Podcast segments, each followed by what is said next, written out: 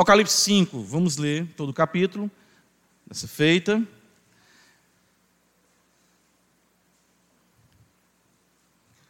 Vi na mão direita daquele que estava sentado no trono um livro escrito por dentro e por fora, de todo selado com sete selos. Vi também um anjo forte, que proclamava em grande voz: Quem é digno de abrir o livro e de lhe desatar os selos? Ora, nem no céu, nem sobre a terra, nem debaixo da terra, ninguém podia abrir o livro, nem mesmo olhar para ele. E eu chorava muito, porque ninguém foi achado digno de abrir o livro nem mesmo de olhar para ele. Todavia, um dos anciãos me disse: Não chores. Eis que o leão da tribo de Judá, a raiz de Davi, venceu para abrir o livro e os seus selos. Então vi no meio do trono e dos quatro seres viventes, e entre os anciãos de pé um cordeiro como tendo sido morto. Ele tinha sete chifres, bem como sete olhos que são os sete Espíritos de Deus enviados por toda a terra. Veio, pois, e tomou o livro da mão direita daquele que estava sentado no trono. E quando tomou o livro, os quatro seres viventes e os vinte e quatro anciãos prostraram-se diante do cordeiro, tendo cada um deles uma harpa e taças de ouro cheias de incenso, que são as orações dos santos. E entoavam um novo cântico, dizendo: Digno és de tomar o livro e de abrir-lhe os selos, porque foste morto e com teu sangue compraste para Deus os que procedem de toda tribo, língua, povo e nação. E para o nosso Deus os constituíste reino e sacerdotes, e reinarão sobre a terra. Vi e ouvi uma voz de muitos anjos ao redor do trono dos seres viventes e dos anciãos, cujo número era de milhões de milhões e milhares de milhares, proclamando em grande voz: Digno é o Cordeiro, que foi morto de receber o poder, e riqueza, e sabedoria, e força, e honra, e glória e louvor.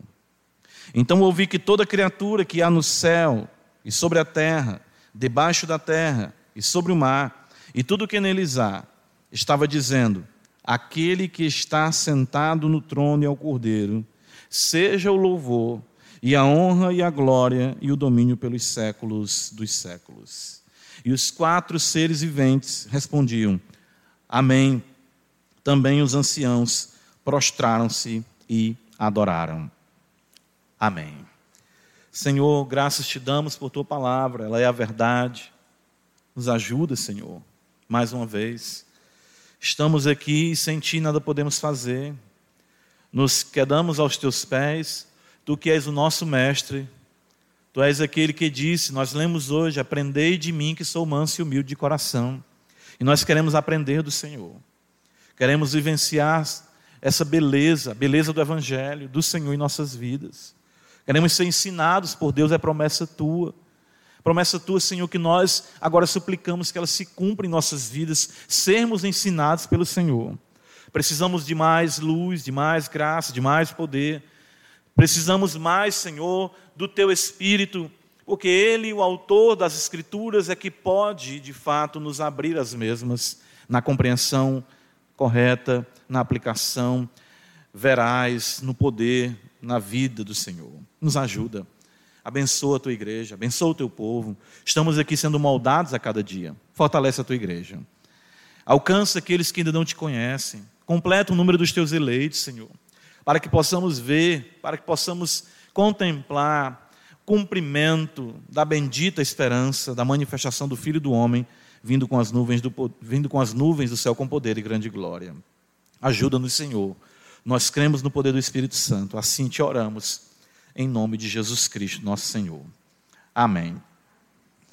Meus irmãos, nós estamos aqui aprendendo com o nosso Deus, através do seu santo apóstolo, uh, dessa visão magnífica que é a visão do trono. Visão, como nós temos assim observado, registrada pelo apóstolo João, desde o capítulo 4, para as igrejas a quem o Senhor se dirige na Ásia Menor, Igreja de Éfeso, de Esmirna, de Pérgamo, de Tiatira, de Sardes, de Filadélfia, de Laodiceia, a igreja de Parquelândia, sim, por que não? E a todos os santos que em todos os lugares invocam com sinceridade o nome do Senhor. O que é que nós, como igreja do Senhor, precisamos? Precisamos de revelação. A revelação, claro, que está registrada para nós nas Sagradas Escrituras, palavra de Deus. Por isso o Apocalipse ele é tão pertinente. Ele não é de forma nenhuma, não deve ser de forma nenhuma, esse livro uh, secreto, esse livro que apenas os especialistas, os teólogos podem entendê-lo. De forma nenhuma.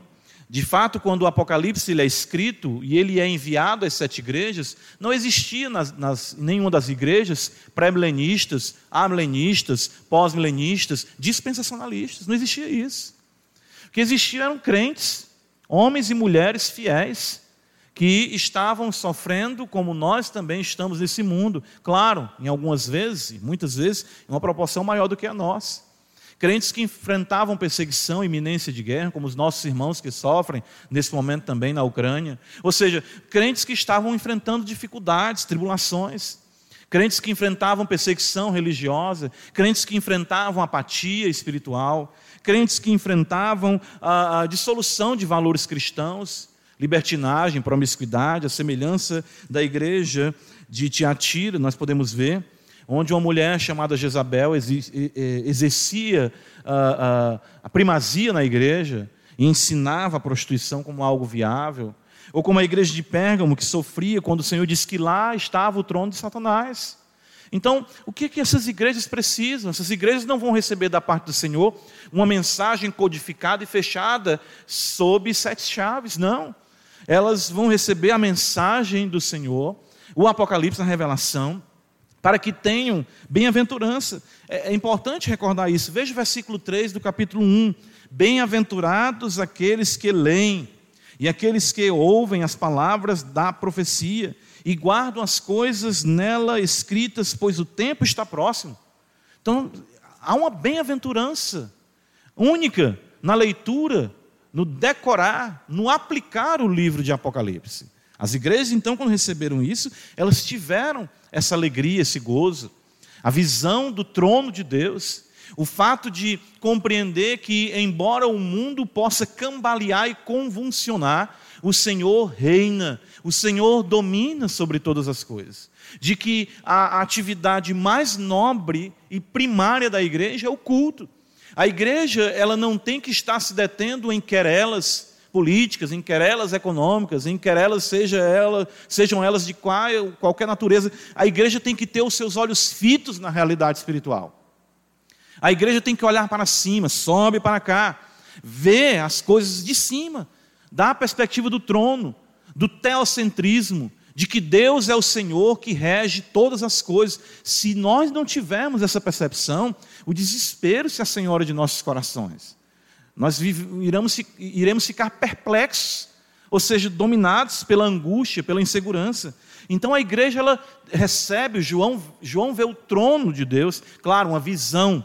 Nós sabemos que tudo isso aqui são visões.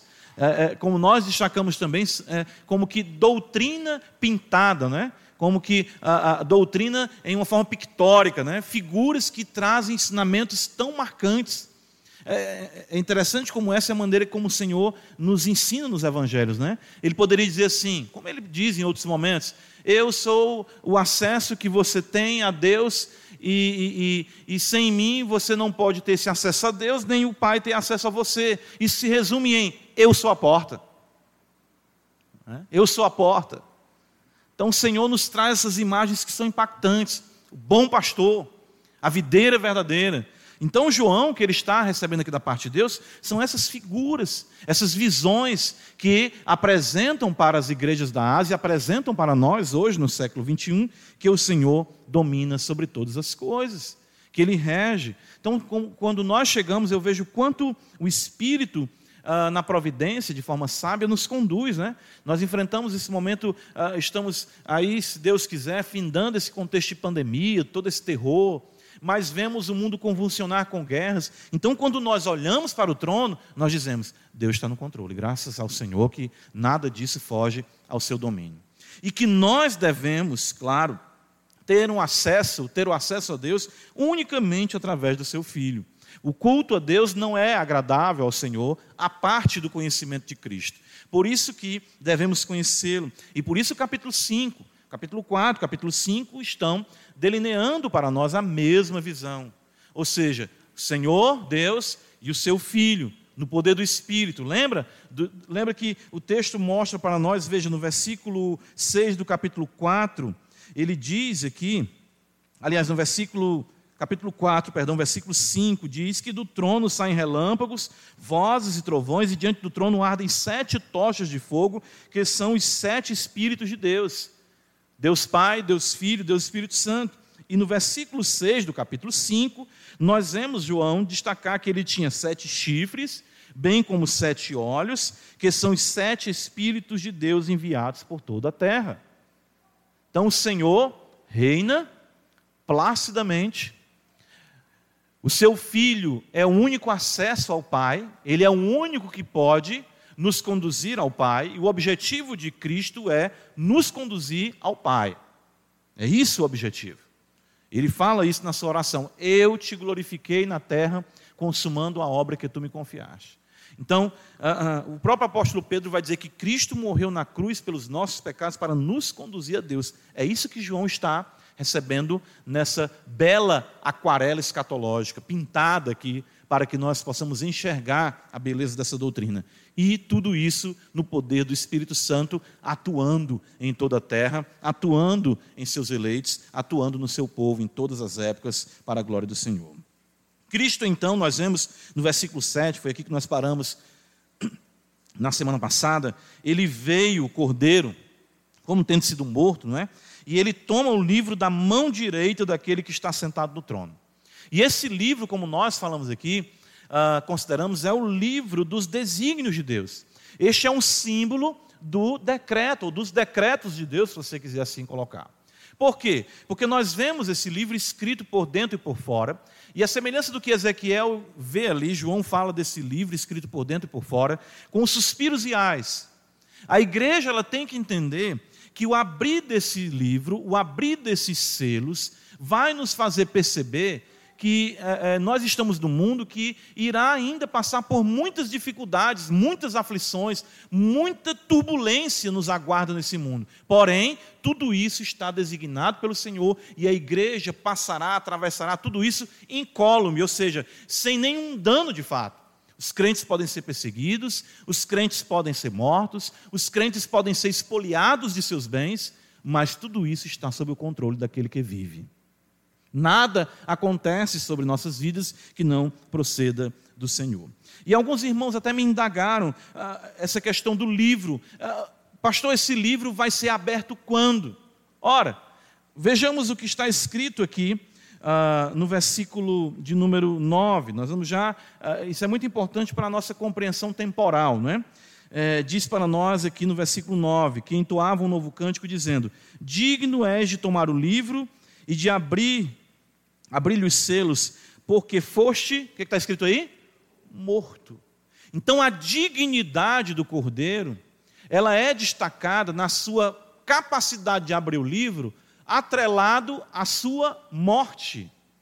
Então, quando foi que Cristo morreu? Faz quanto tempo? Dois mil anos atrás. Então, claro, isso para que nós possamos entender, a Escritura fala que o Cordeiro foi morto desde a fundação dos séculos. Mas, como diz Paulo em Gálatas, vindo, porém, a plenitude do tempo. É importante nós compreendermos que desde que Cristo veio ao mundo, nós falamos isso pela manhã um pouco, o fim teve o seu start, teve o seu princípio. É por isso que nós vemos a Escritura destacando para nós, os apóstolos dizendo: a vinda do Senhor, vem Senhor, vem Senhor Jesus. Não é porque eles tinham uma percepção equivocada da escatologia, pelo contrário. O fato de Cristo vir ao mundo o fato do cordeiro morrer na cruz lhe dá e de fato desencadeia a abertura destes selos e o desenrolar da consumação da história, que a dignidade do cordeiro tem toda a capacidade de assim efetuar. Então, nós podemos dizer que nós estamos vivenciando sim. Aqui o texto não diz para nós, veja no capítulo 6, versículo 1, quando ele diz: Vi quando o cordeiro abriu um dos selos. Abriu. Tempo aqui, no grego, é um tempo lá atrás, uma obra que se já iniciou. Ah, ou seja, que teve um princípio, um start. É, é, é impressionante, interessante isso, porque nós vemos a eternidade trabalhando com o tempo e de como essas coisas se desencadeiam na nossa história, como elas acontecem na nossa história. Então nós vemos aqui o cordeiro, isso ressalta a sua divindade, ele vem, no versículo 7, toma o livro da mão direita daquele que está sentado no trono. Então, a partir do momento em que Cristo vem à Terra, ele, é, é, essa figura dele tomar o livro e dele abrir né? Nós vamos ver a abertura, se Deus quiser, no próximo domingo, dos selos. Vamos começar a considerar os selos na próxima semana, né? os famosos cavaleiros do Apocalipse, né? os cavalos aqui, uh, o primeiro, o segundo, o terceiro, o quarto selo, enfim, e assim por diante. Nós iremos ver o quanto essas realidades são atuais. O quanto essas realidades são atuais. Então, nós estamos vivendo sim os últimos dias. Nós estamos vivendo sim as últimas horas, até que chegue a última hora, como até João chega a dizer, filhinhos, já é a última hora. O apóstolo fala isso, para inspirar em nós, para trazer à nossa memória que nós estamos em um mundo fadado à sua destruição, e de que tudo que está à nossa volta, tudo que o olho vê, perecerá, e que de fato o Cordeiro se manifestará, estabelecendo um novo céu e uma nova terra. Então nós vemos que no versículo 8, veja o que está escrito, acompanhe comigo.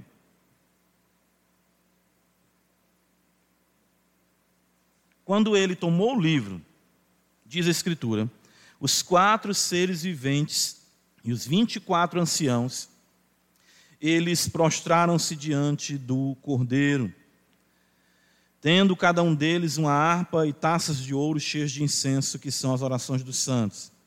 Percebam também no versículo 11, né, ele vai destacar: Vi e ouvi uma voz de muitos anjos ao redor do trono, ah, dos seres viventes, dos anciãos. E no versículo 12 fala: proclamando em grande voz: Digno é o cordeiro. E no versículo 13, observe: toda criatura e ainda diz: aquele que está sentado no trono é o cordeiro. O que nós observamos que João apresenta para nós aqui, que é algo muito tranquilamente ah, aceito e certo na igreja, desde o primeiro século, é que a adoração a Deus, ela só é aceita em seu Filho Jesus Cristo. E ele é digno de adoração. O cordeiro deve ser adorado. É por isso que nós devemos adorar o Pai e adorar o Filho. É por isso que a nossa adoração não pode prescindir de destacarmos a divindade do Senhor Jesus Cristo. Percebam que isso foi algo que os apóstolos tiveram cuidado para que a igreja não se deixasse minar dessas benditas verdades. Observa aqui comigo na segunda epístola de João. Abre comigo. Segunda epístola de João.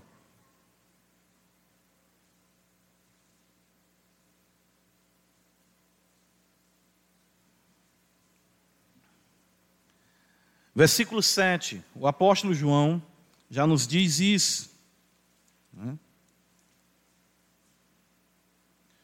Porque muitos enganadores têm saído pelo mundo afora, os quais não confessam Jesus Cristo vindo em carne. Assim é o enganador e o anticristo. Perceba a ênfase do anticristo já no primeiro século. Acautelai-vos para não perderdes aquilo que temos realizado com esforço, mas para receberdes completo galardão todo aquele que ultrapassa a doutrina de quem? De Cristo. E não permanece nela, não tem Deus. A relação com Deus, a relação com aquele que está sentado no trono, só é veraz em Cristo. O que permanece na doutrina, esse tem tanto o Pai como o Filho. Volte comigo para 1 João capítulo 5. Veja o que está escrito aqui para nós. Versículo 20 e o 21 também sabemos que o Filho de Deus é vindo e nos tem dado entendimento para reconhecermos o verdadeiro. E estamos no verdadeiro, em seu Filho Jesus Cristo. Olha o que João fala: Este é o verdadeiro Deus e a vida eterna. Fininhos, guardai-vos dos ídolos. Nenhuma adoração que não considere Cristo divino é uma adoração aceitável ao Pai. Nós não podemos de forma nenhuma aceitar ou acatar isso. Olha o que está escrito aqui, uh, 1 João capítulo 5 ainda. Olha o que nos diz aqui a palavra do Senhor. Versículo número 10. Aquele que crê no Filho de Deus tem em si o testemunho. Aquele que não dá crédito a Deus o faz mentiroso, porque não crê no testemunho que Deus dá acerca do seu filho. E esse é o testemunho do seu filho. Ele é igual ao Pai. Para que nos acheguemos a Deus, devemos adorar o Pai no Filho, exaltando, como nós podemos observar no cântico, volta para Apocalipse 5, a dignidade da sua pessoa e a singularidade da sua obra. É por isso que nós cantamos isso, a beleza de quem ele é e a singularidade do que ele fez. Olha o que está escrito no versículo de número 9. Entoavam novo cântico. Por que, que o cântico é novo? Porque nós temos aqui Deus se tornando homem. Ele se tornou homem, e no versículo 9 diz: Ele comprou para Deus os que procedem de toda tribo, língua, povo e nação. Ele foi morto e com o seu sangue comprou para Deus. É por isso que o cântico é novo. Deus não tinha outrora corpo, Deus não tinha outrora sangue. Então Deus assume a forma humana, ele se torna um de nós, padece na cruz pelos seus eleitos, e isso incorpora, isso traz um cântico novo nas realidades celestiais. Os céus hoje cantam a dignidade do Filho de Deus por conta de que ele morreu na cruz pelos seus pecados. Percebam, em Apocalipse capítulo 4, nós temos dois cânticos, né? quando ele fala Santo, versículo 8, Santo é o Senhor Deus Todo-Poderoso. E no versículo 11 diz que ele criou todas as coisas. Mas quando vai se referir ao Cordeiro, ele vai destacar a sua obra de redenção. Então nós observamos aqui que a adoração plena ao Senhor, agradável ao Senhor, é a adoração que destaca a criação de todas as coisas, na dignidade do ser de Deus revelado em seu Filho e na redenção trazida a nós pelo sangue do Redentor. É aí onde nós aprendemos que o culto a Deus deve sempre destacar: tu criou todas as coisas e tu recriou todas as coisas pelo poder do sangue de teu filho. Então percebam como isso é determinante nos nossos cânticos. Cantamos a morte, celebramos a morte, a morte do Redentor, lembramos da sua morte, comemos o pão e o vinho como símbolos da sua carne e do seu sangue. Por quê? Porque tudo isso enfatiza a singularidade da sua obra, de que nós não podemos prescindir de forma nenhuma do fato de que o Cordeiro de Deus é aquele que tira o pecado do mundo para a glória de Deus Pai. Isso é muito importante. Evangelho de João, veja, capítulo 1, abra comigo a escritura. Perceba a dignidade da pessoa com a singularidade da obra também, estabelecido aqui pelo apóstolo João.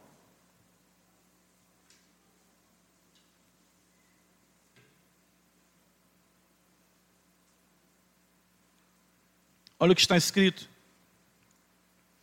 João capítulo 1, o apóstolo diz: Veja Deus, o Criador, em seu Filho Jesus Cristo no princípio era o Verbo.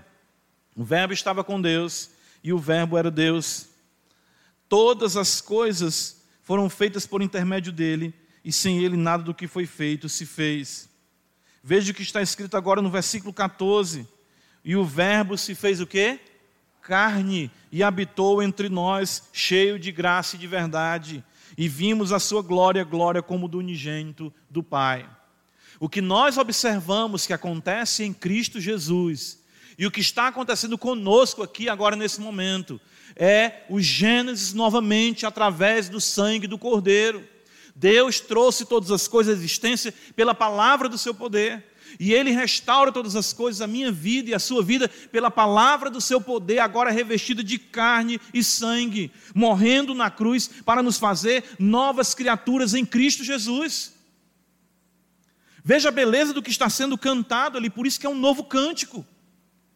Deus criou os céus e a terra pela palavra do seu poder, e Deus restaurará os céus e a terra pela palavra do seu poder ensanguentada. Ele toma sobre si os nossos pecados, ele sofre o dano, Ele sofre exatamente a penalidade do pecado. Por isso que é um novo cântico. Por isso que quando ele toma o livro, os quatro anciãos, os 24 seres viventes se prostram diante dele. Ele vence a morte, digno é. Veja no versículo 8, mais uma vez, eles vão se prostrar diante do cordeiro. E eles vão dizer no versículo 9: Digno és de tomar o livro. A história dos homens é uma história que tu tem a autoridade de desenrolá-la, de cumpri-la, porque tu se tornou homem, tu foste morto e com teu sangue compraste para Deus os que procedem de toda tribo, língua, povo e nação. Então, isso é o que já aconteceu. E o que nós estamos vivendo nesse intervalo, é? entre a vinda do Senhor, a sua primeira vinda e a sua segunda vinda, é vivendo o arrebanhar deste povo que foi comprado com sangue para viver para a glória do Senhor, até aguardando, claro, o seu retorno para termos a glorificação na sua bendita presença. Então veja no versículo 12, mais uma vez, eles destacam: digno é o Cordeiro, ressaltando o que? A sua obra vindo, primeiramente, como Cordeiro, padecendo na cruz. E mais uma vez no versículo 13: aquele que está sentado no trono e ao Cordeiro. Tudo isso destaca para nós a importância de compreendermos a sua obra. Irmãos, ah, nós precisamos ter os nossos corações aquecidos com o Evangelho. Nós precisamos entender a beleza do Evangelho, entender o que significa o que Cristo fez.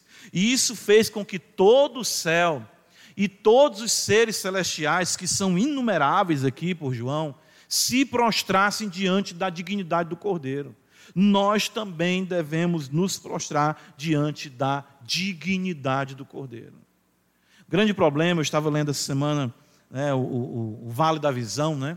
A oração, um livro de coletânea, uma coletânea de orações puritanas. E numa oração que eu li essa semana, ele, ele, ele diz: Ó oh, Espírito de Deus, me ajuda a ver a beleza de quem Cristo é, a beleza do que Cristo fez. Coloque isso diante dos meus olhos, para que eu compreenda a grandeza disso tudo. Nós ouvimos a mesma história, nós cantamos essa história, mas não são questões que internecem nosso coração. Nós vemos aqui exatamente o Senhor apresentando para a igreja, para as sete igrejas, essa visão do trono e a beleza do cordeiro, porque é nisso que nós, como igreja, como crentes, devemos nos deter. Lembra do que o Senhor Jesus falou para Pedro ali, né? quando eles estão, o Senhor ressuscita, aparece para eles, e o Senhor chega para Pedro e pergunta: Pedro, tu me amas? E o Senhor pergunta para Pedro novamente, né? Pedro, tu me amas? Pedro, tu me amas? O que o Senhor quer que nós uh, entendamos é a beleza e a singularidade, a importância de uma vida de amor que venha ser ardente na, na devoção ao Senhor, pela grandeza de quem Ele é e pela grandeza do que Ele fez. Céus e terra se prostram diante do Senhor. O texto sagrado diz, observa aqui, que todo o cosmos é conclamado à adoração. Perceba aqui no versículo de número 8, ele fala dos quatro seres viventes, os 24 anciãos. No versículo número 11, ele fala que viu uma multidão, a voz de muitos anjos ao redor do trono, dos seres viventes e dos anciãos, cujo nome era de milhões de milhões e milhares de milhares. E no versículo número 13 diz que toda criatura que há no céu e sobre a terra, debaixo da terra e sobre o mar, e tudo que neles há, estavam adorando a Cristo Cordeiro. Sabe, é como essa visão que João tem é, é algo assim sublime. Ele vê né, como se. Uh, vamos tentar imaginar né, aqui: uh, o cordeiro toma o livro e de repente aquela multidão, um mar de seres celestiais, ele começa a ver os quatro seres viventes, imagine, os quatro seres viventes se prostram, os 24 anciãos, e de repente aquela multidão começa a se curvar até onde a vista dele dá. E de repente ele começa a observar que não só a multidão, mas a própria criação, céus, terra, mar, fauna, flora, seres no mar, seres na terra, todos se prostram diante do Cordeiro porque ele é digno. Que visão gloriosa! Ele olha e vê toda a terra, todo o cosmos prostrado diante do Cordeiro. É isso que João quer ressaltar, é isso que o Senhor quer ressaltar na visão da igreja. Romanos capítulo 8, veja, o apóstolo Paulo apresenta isso para nós de forma ah, ah, ah, doutrinária, né? essa visão gloriosa Paulo apresenta para nós aqui. Veja, nós vamos ver dois textos paulinos sobre isso. Romanos 8.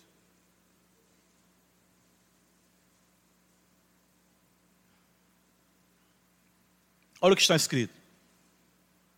Paulo diz a partir do verso 18: Porque para mim tenho por certo, diz Paulo, que os sofrimentos do tempo presente não podem ser comparados com a glória a ser revelada em nós. Olha aí já a visão que o apóstolo tem, né? Ele diz assim: a ardente expectativa da criação aguarda a revelação dos filhos de Deus. É o que está lá em Apocalipse. A criação, toda ela, toda criatura, todo ser vivente se prostra diante do Cordeiro. E a criação aqui, a expectativa, a criação como que na ponta dos pés, a ideia, aguarda que exatamente esse trono, essa glória, seja manifesto de forma visível, para que tudo nos céus e na terra se harmonize com a sua beleza e com a sua vontade. Veja o versículo 20: Pois a criação está sujeita à vaidade, não voluntariamente, mas por causa daquele que a sujeitou. A maldição que Deus lançou sobre esse mundo. Na esperança de que a própria criação será redimida do cativeiro da corrupção, para a liberdade da glória dos filhos de Deus. E não somente ela, diz o apóstolo Paulo.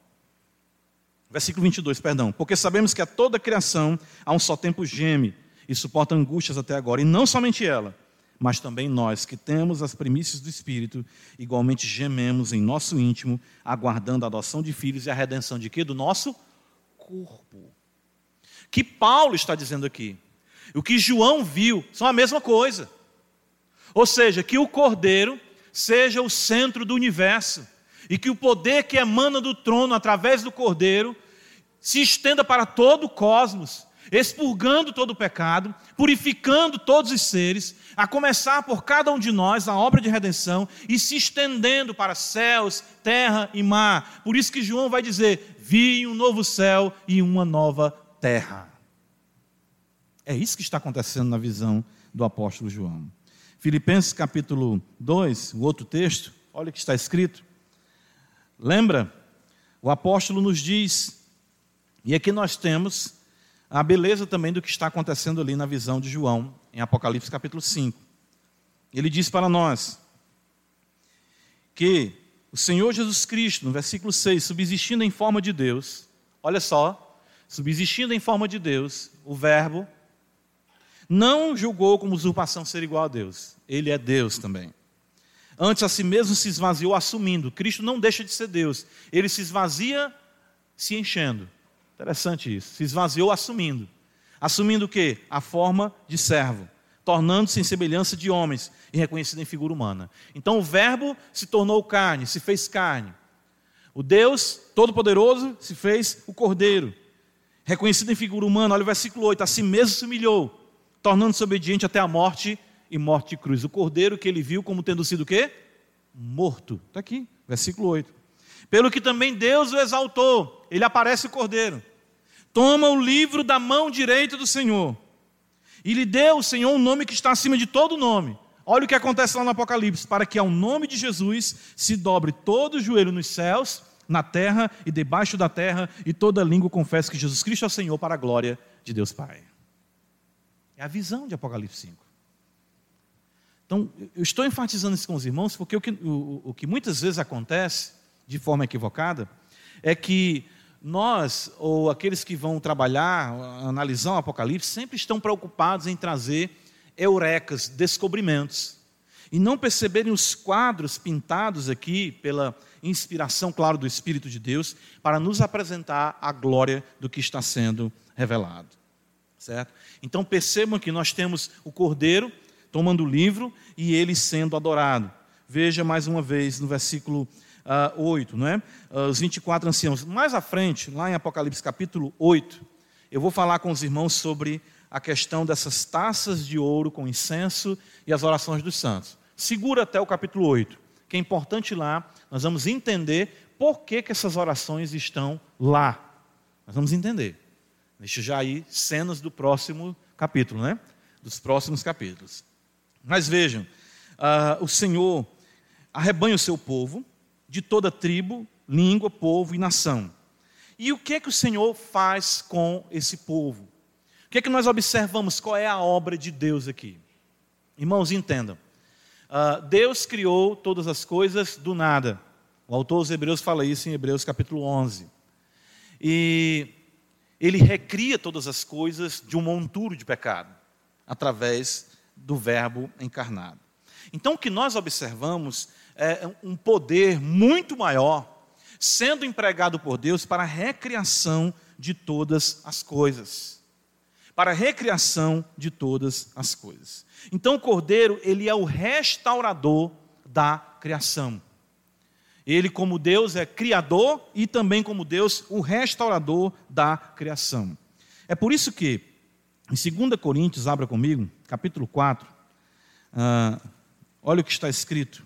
Eu já mostrei isso para os irmãos. Ah, Gênesis capítulo 1, ele fala muito do Evangelho, sabe? Apenas o primeiro versículo nós vemos ali Evangelho puro. E o desenrolar, né? até mesmo observando outra oração puritana essa semana, ele trabalha com Gênesis 1, destacando a obra de Cristo. E isso o apóstolo Paulo faz também. Olha o que está escrito em 2 Coríntios capítulo 4. Ele diz para nós assim: Versículo 3. Mas se nosso evangelho ainda está encoberto, é para os que se perdem que está encoberto. Veja o evangelho. Nos quais o Deus deste século cegou o entendimento dos incrédulos, para que lhes não resplandeça a luz do evangelho da glória de Cristo. O qual é o que? A imagem de quem? Perceba, Paulo está começando a utilizar aqui a linguagem criacional. Luz, imagem de Deus. Paulo está nos levando para o Gênesis novamente. Veja como é esse fato. Versículo de número 5. Porque não nos pregamos a nós mesmos, mas a Cristo Jesus como Senhor, e a nós mesmos como vossos servos por amor de Jesus. Porque Deus que disse: das trevas resplandecerá o quê? Onde foi que aconteceu isso? Gênesis 1:3, quando Deus disse o quê? Haja luz e houve luz.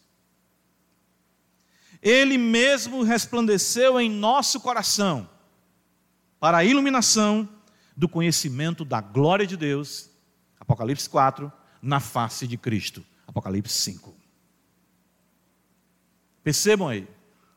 O que João está nos mostrando é que o Cordeiro é aquele que restaura todas as coisas ele se torna de fato a imagem perfeita do homem perfeito para a glória de Deus, agrada ao Pai. E ele faz de cada um de nós, de acordo com 2 Coríntios 5,17, o mesmo contexto: novas criaturas. Assim, se alguém está em Cristo, é nova criatura. As coisas velhas, antigas se passaram, e esses se fizeram o quê? Novas. E vi o quê? Um novo céu e uma nova terra para o quê? Novas criaturas pelo poder do sangue do Cordeiro. É essa beleza que João está enxergando aqui.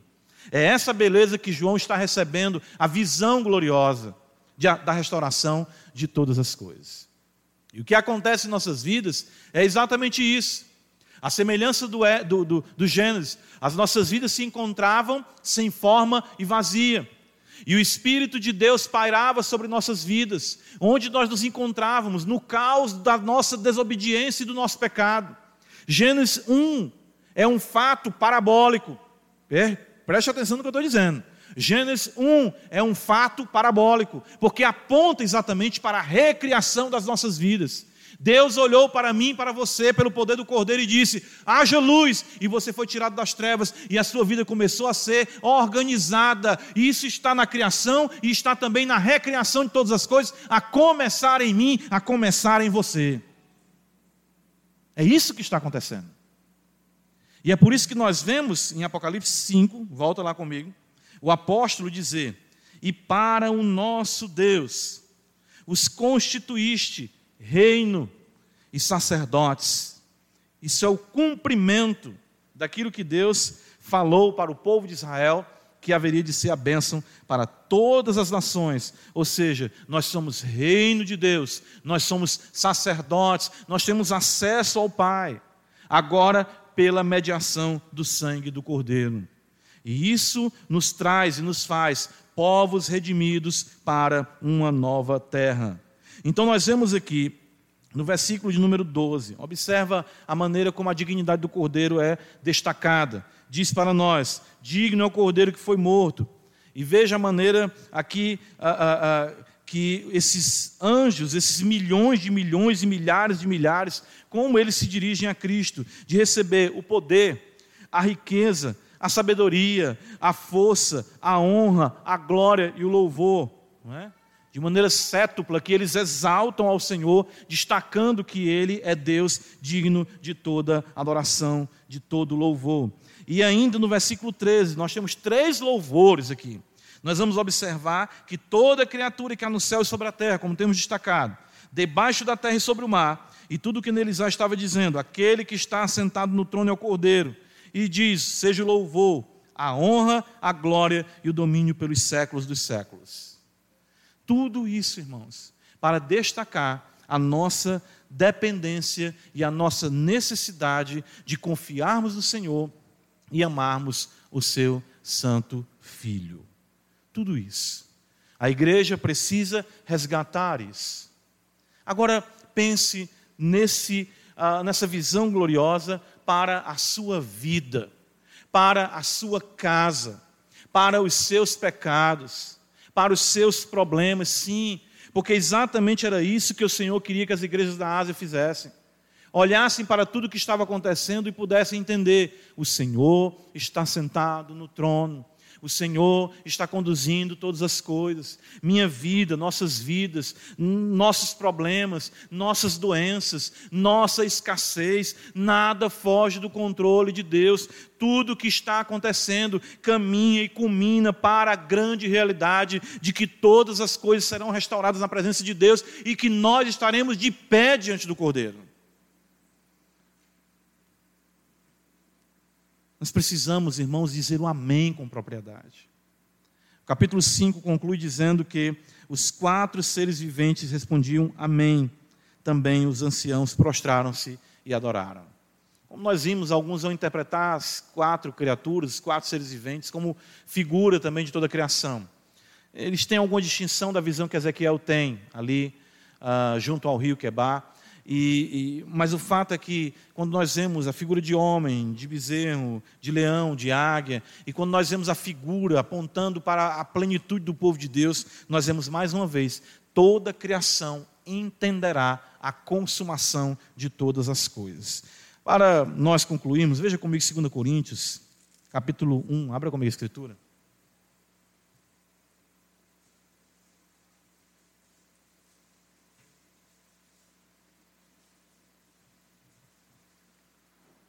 Paulo vai dizer. Uh, veja como as coisas são, são muito belas, né? Isso sempre me impressionou na Escritura. 2 Coríntios capítulo 1, versículo 20, Paulo vai dizer, porque quantas são as promessas de Deus? Olha aí, quantas são as promessas de Deus? Tantas tem nele o sim, porquanto também por ele é o que? O Amém, para a glória de Deus por nosso intermédio. Às vezes a gente pensa que a palavra Amém, ela é apenas um, um clichê, né? Um, um, uma questão de evangeliquez. Não. Quando nós dizemos Amém, nós estamos afirmando Cristo ele cumpre, ele fecha todas as promessas, nele todas as promessas têm um amém.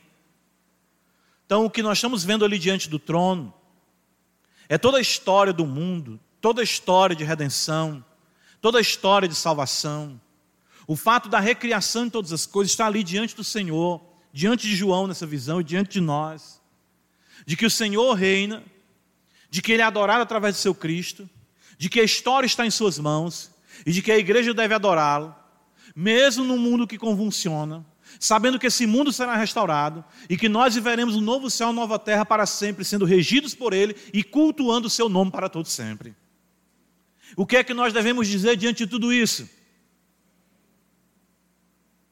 Está nesse nível? Tanto a igreja como o auditório. O que é que nós devemos dizer diante de tudo isso? Senhor da glória, nós louvamos o teu nome, porque tu tens todas as coisas em tuas mãos.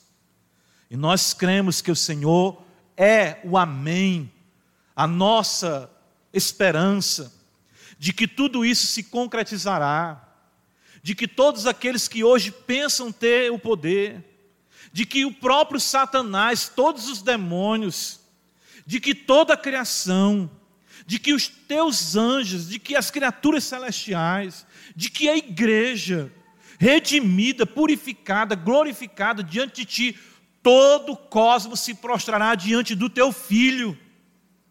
Essa é a nossa esperança. E desde já queremos te pedir que tudo que é em nós se curve diante do Senhor. Diga amém, se dobre e reconheça que o Senhor tem o domínio sobre todas as coisas. Não haja margem em nosso ser, em nosso coração para perturbação, para angústia, para incredulidade, para incerteza, porque o Cordeiro reina sobre todas as coisas. Ajuda a tua igreja, ajuda o teu povo e vem, Senhor, estabelecer um novo céu, uma nova terra, onde o teu povo viva como reino e sacerdotes para a glória do Senhor, em Jesus Cristo. Amém.